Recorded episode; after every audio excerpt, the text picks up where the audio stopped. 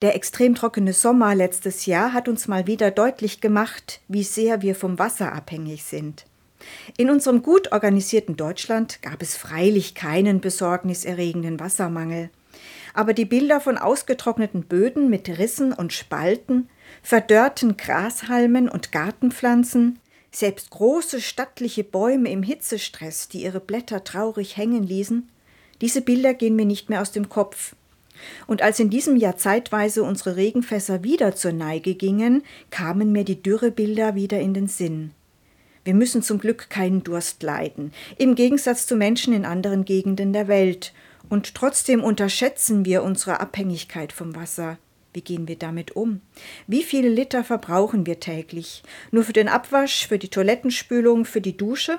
Zeit, Danke zu sagen für jeden Regentropfen, der behutsam fällt? Und für die Menschen, die uns reines Trinkwasser ermöglichen.